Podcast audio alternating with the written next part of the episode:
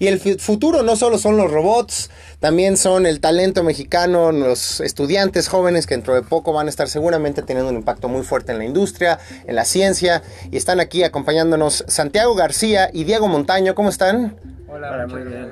Eh, júntense, júntense más, no tengan miedo, no tengan miedo. Ellos son estudiantes del TEC de Monterrey y les acompaña también Víctor Gómez, quien es profesor de dicha institución y fue su coach, su entrenador en el Mundial de Robótica First, el First Global Challenge que ocurrió hace un par de meses aquí en la Ciudad de México. ¿Cómo están los tres? Hola, muy buenas tardes. ¿Todo bien por acá? Ya, ya andábamos echando el chisme porque sí son cosas que nos tienen que explicar. Desafortunadamente, no todos los días podemos estar en competencias de robótica, pero nos da mucho gusto que ustedes sí lo hayan hecho y además que hayan quedado en un lugar muy destacado. No solo quedaron en el lugar 12 del ranking global, en donde participaron, ahorita nos dirán cuántas personas de, muchísimos lugares del mundo, sino que además ganaron, por ejemplo, el Albert Einstein Award en, su categoría de plata de Global International Excellence por tener el robot con mejor desempeño durante la competencia. A ver, platíquenos qué hacía este robot y por qué les dieron este reconocimiento como el de mejor desempeño durante la competencia.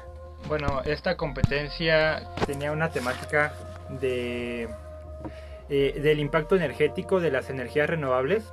Eh, todas estas competencias son como eh, una simulación.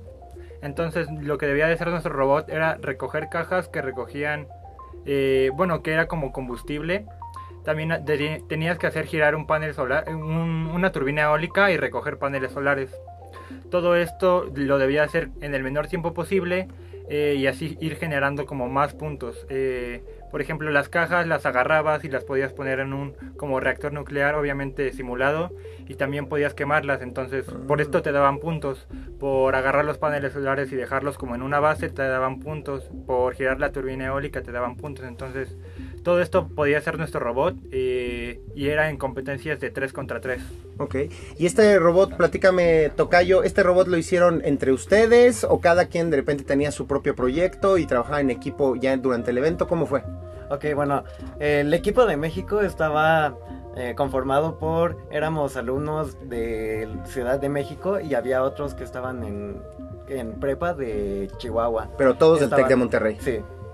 Este, ah, bueno, y por, bueno, ellos de pronto nos tenían que visitar nosotros íbamos con ellos y así ya podíamos trabajar en el robot. Y luego también, pues, de, cuando no podíamos estar como juntos, cada quien tenía algunas ideas, las íbamos armando probando y ya al final decidíamos cuáles eran las mejores.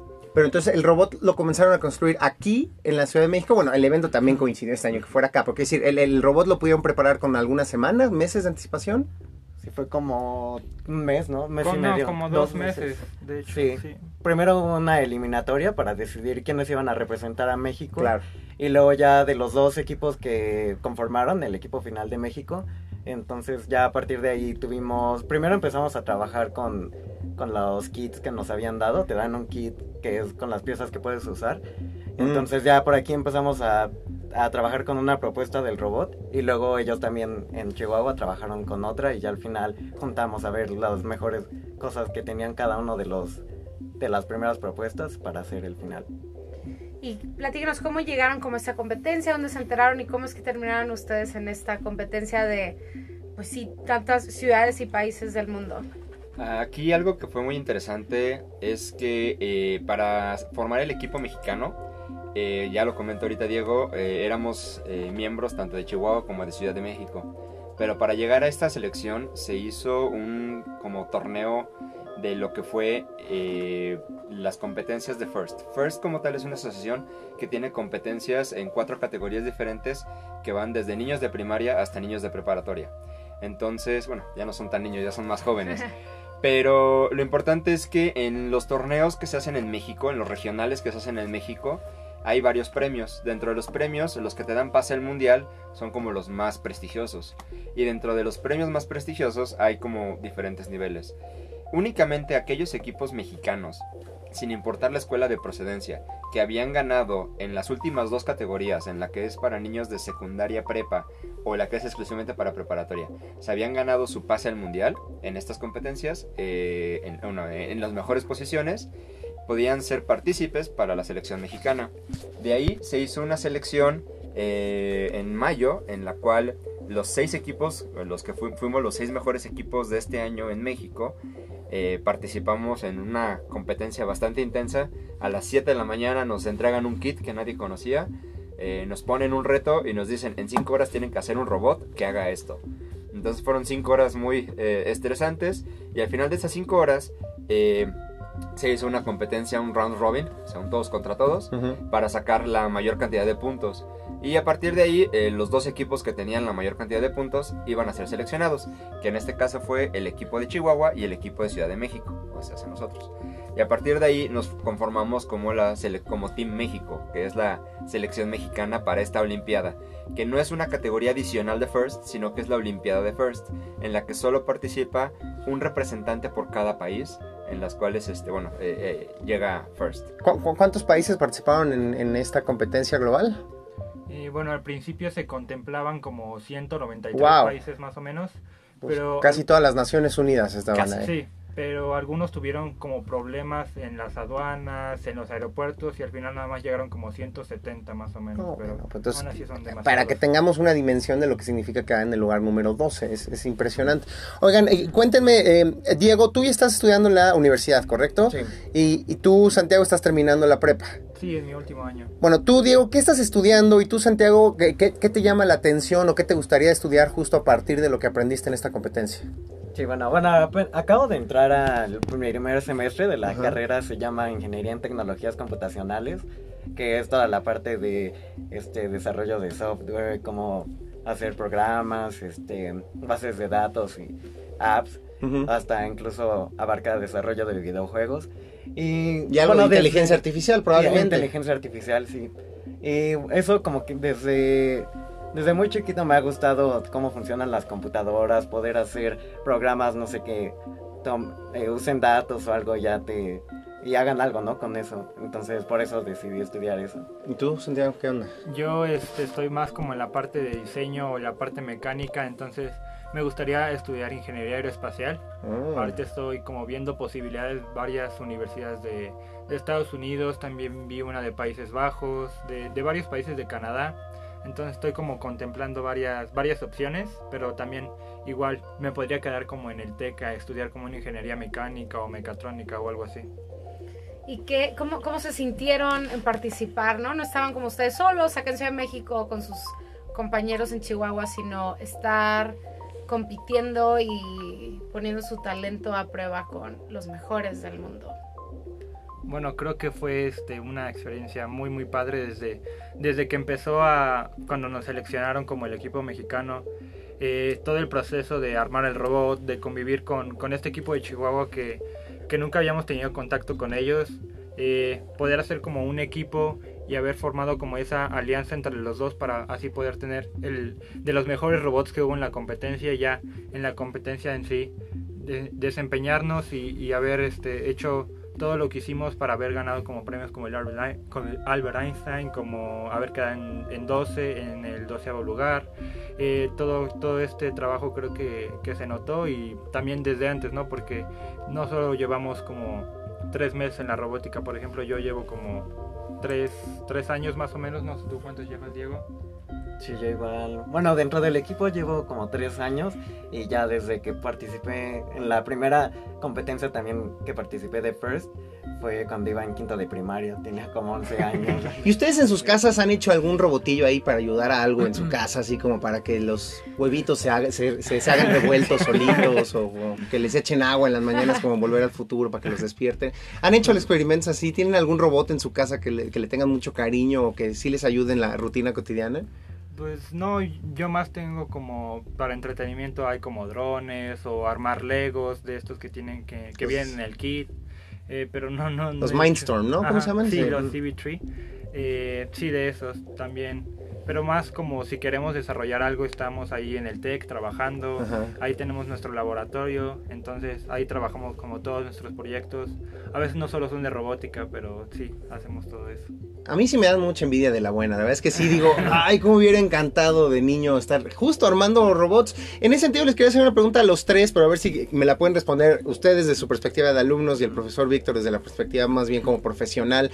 ¿Qué, cómo, cómo, ¿Cómo ven a México en comparación con los otros países? Países, no, no, solo nuestro talento, que sabemos que ya lo tenemos muy bien, por eso están ustedes aquí, pero también, ¿no? Las oportunidades a final de cuentas que tenemos de ustedes de crecimiento, nos decías, Víctor, bueno, pues yo a lo mejor me voy a Estados Unidos, ven que existe posibilidad de hacer una carrera en este tipo de cosas aquí en México y luego de que ellos nos respondan, usted, profesor, efectivamente, ¿no? Existe la industria, las empresas que puedan darle oportunidad al talento que estamos produciendo en estas áreas.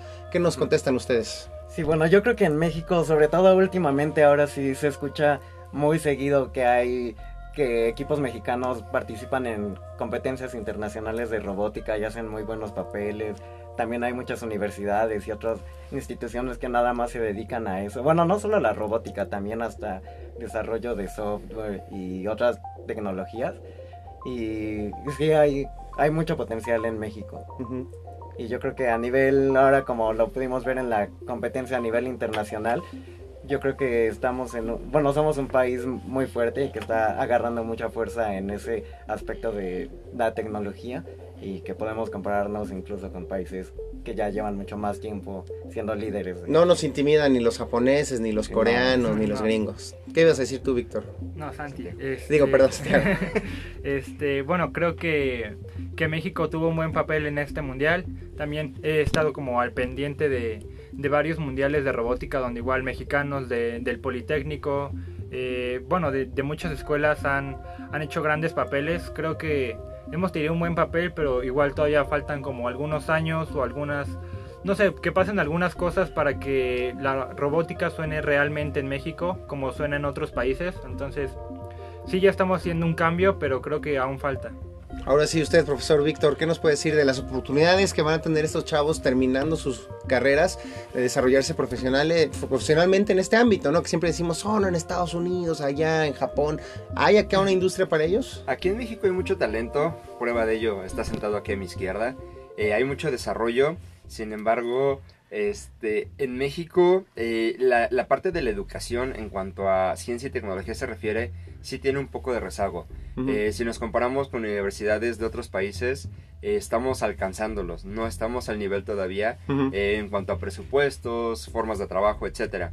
Pero ya que tengas una carrera, ya que tienes esa perspectiva, en México hay mucho trabajo, ya sea que eh, lo intentes compartir con otros, con, bueno, con las generaciones que vienen, que no te desactualices y que obviamente siempre estés trabajando por tener un mejor país, que eso es mucho lo que hacemos en el equipo.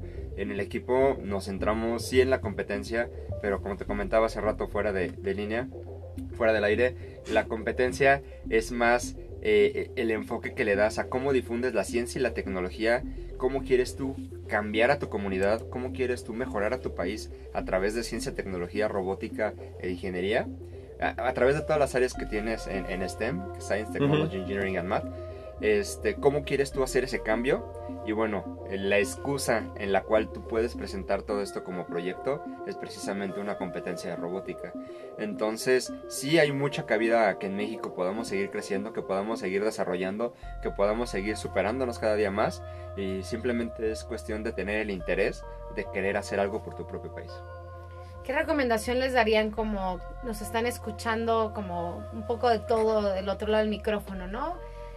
De, yo tengo un hijo de 7 años o, o, ya soy un viejón de 30 y me interesa como por dónde empezaría a... Es que tenemos aquí unos, unos jóvenes, sí, ¿qué hacemos? Ni modo. Nuestros ancianos. Nosotros somos unos ancianos. Eh, eh, ¿Por dónde? Qué, ¿Qué les pasó a ustedes que terminaron haciendo estas cosas tan increíbles? ¿Y dónde podrían las personas que nos están escuchando comenzar a explorar o, o buscar ese tipo de competencias para la, las próximas ediciones? Eh, bueno, creo que desde pequeños teníamos como ese miedo de, de, involucrarnos como en las matemáticas, en las ciencias, no teníamos como ese interés de aprender porque lo veíamos como una materia, pero conforme van pasando los años ves que realmente puedes hacer un cambio con eso y sí, si realmente te apasiona puedes llegar a hacer grandes cosas con, con las matemáticas, con la ciencia, con la tecnología, eh, que no le tengan como ese miedo a, probar nuevos retos. Eh, este, tener como esas metas bien claras de a dónde quieres llegar y en qué área te quieres desarrollar, creo que, creo que es muy importante.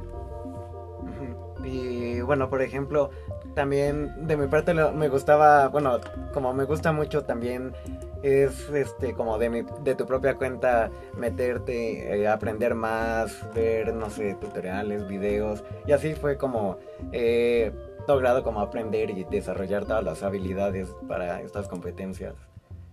Y bueno, yo lo que les digo es sigue tus sueños, no te, que nadie te diga que no puedes, que nadie te diga que no, no es posible o que eso que tú estás queriendo hacer no, no te va a dejar algo en adelante. Siempre y cuando tú sigas tus sueños y estés trabajando por lo que te gusta y haciendo lo que te gusta, creo que vas a poder crecer no nada más en ciencia y tecnología, sino en cualquier otra área que tú desees.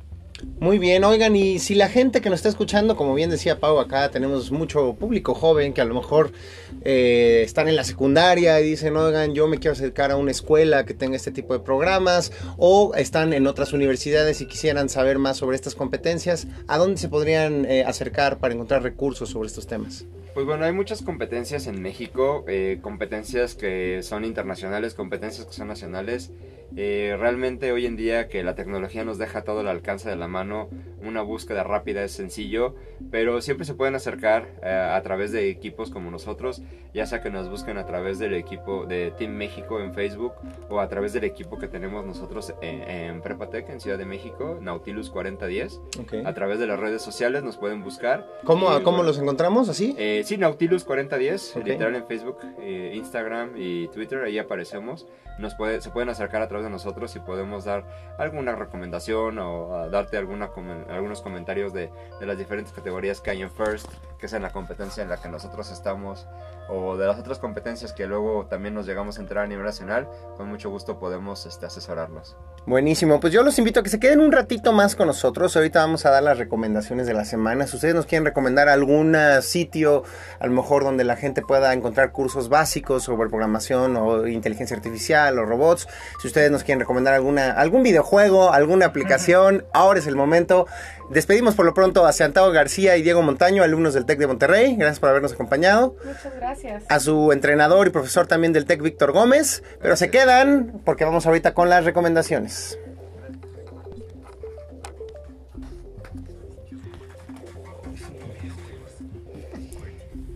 Eh, muy bien, pues eh, en esta sección siempre les damos recomendaciones de cosas que nos topamos en la semana. Yo tengo una recomendación porque ustedes estaban de visita esta semana, que es un sitio que se llama Will Robot Be My Boss, como si un robot va a ser mi jefe.com. Les, les, compartimos ahorita en Twitter el sitio. Entonces ustedes nada más es como un buscador, ponen el, su trabajo, el título de su, de su trabajo y les va a dar la probabilidad si, pues, les van a quitar la chamo robot. Por ejemplo, escribí eh, pues, las personas que se encargan de la administración de las librerías y hay pues sí, hay, hay un 42% de probabilidades de que pues, mi trabajo va a desaparecer. Y... A ver, locutor de radio de una vez, bueno, para... De una vez. Pues digo, para, ya despedirnos de una vez en el, programa. Aprovechar este programa. Que, que, por cierto, yo leía justo este fin de semana un artículo, si no me equivoco, en el Washington Post, que es justo se llamaba así cuando tu jefe es un robot o una computadora, pero hablaba en realidad de los conductores de Uber. Y sí, ese es un ejemplo real. Cuando hablamos de robots nos imaginamos ahí a Arnold Schwarzenegger y no necesariamente es así. Aquí en este caso pues estamos hablando de que los choferes de Uber están todo el día siguiendo instrucciones de un algoritmo que les dice a dónde ir, a quién recoger, cuántos viajes han hecho, cuántos viajes les falta. Y no es un humano, es una inteligencia artificial la que les está diciendo qué hacer, ¿no? Es un ejemplo tangible de esta realidad. A ver, ya le, ya le puse como conductor de radio tenemos 24% de probabilidad de que tengamos un jefe robot. ¡Pum! Vale, nos quedamos un buen rato. 24 es poquito, man. Pero es jefe. Y 10% de que seamos reemplazados por una máquina. No, ya se aguantan. Nosotros nos quedamos acá un buen rato. Hay, hay, Paulina y Diego. Hasta que estemos en estado vegetativo vamos a estar en esta emisión. Yo les vengo a recomendar una recomendación muy rápida y que todo el mundo seguramente acá, eh, Santiago y Diego ya la tienen más que ubicada porque se ve que le encantan los videojuegos. Fortnite, este videojuego para múltiples dispositivos y consolas ha llegado por fin ya para cualquier eh, usuario de Android, de este sistema operativo, siempre y cuando tengan un dispositivo Android más o menos reciente.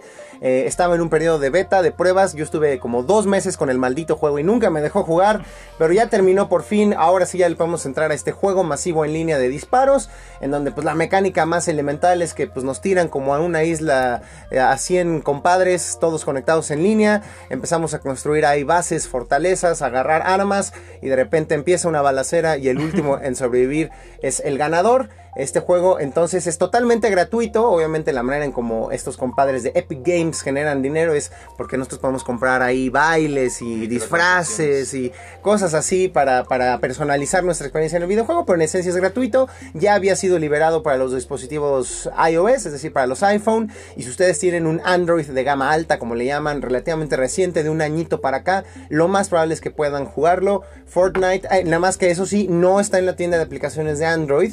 Estos compadres dijeron, no quiero que Google se quede con 30% de las ganancias. Entonces tienen que ir al sitio de Fortnite.com, si no me equivoco, y ahí sí ya lo pueden buscar. EpicGames.com, y si no buscan Fortnite ahí en Google y ya lo van a poder descargar para utilizarlo en sus dispositivos. ¿Usted, profesor, algún recurso que nos quiera recomendar? Tengo... Eh, cosas banales. O también, si nos quiere hablar de un videojuego de Mario Bros, adelante. No, de hecho yo también llego a jugar Fortnite. Ah, pues sí, ya los Pero, no, realmente hay una página que se llama code.org. Eh, es una página que tiene una sección que se llama La Hora del Código.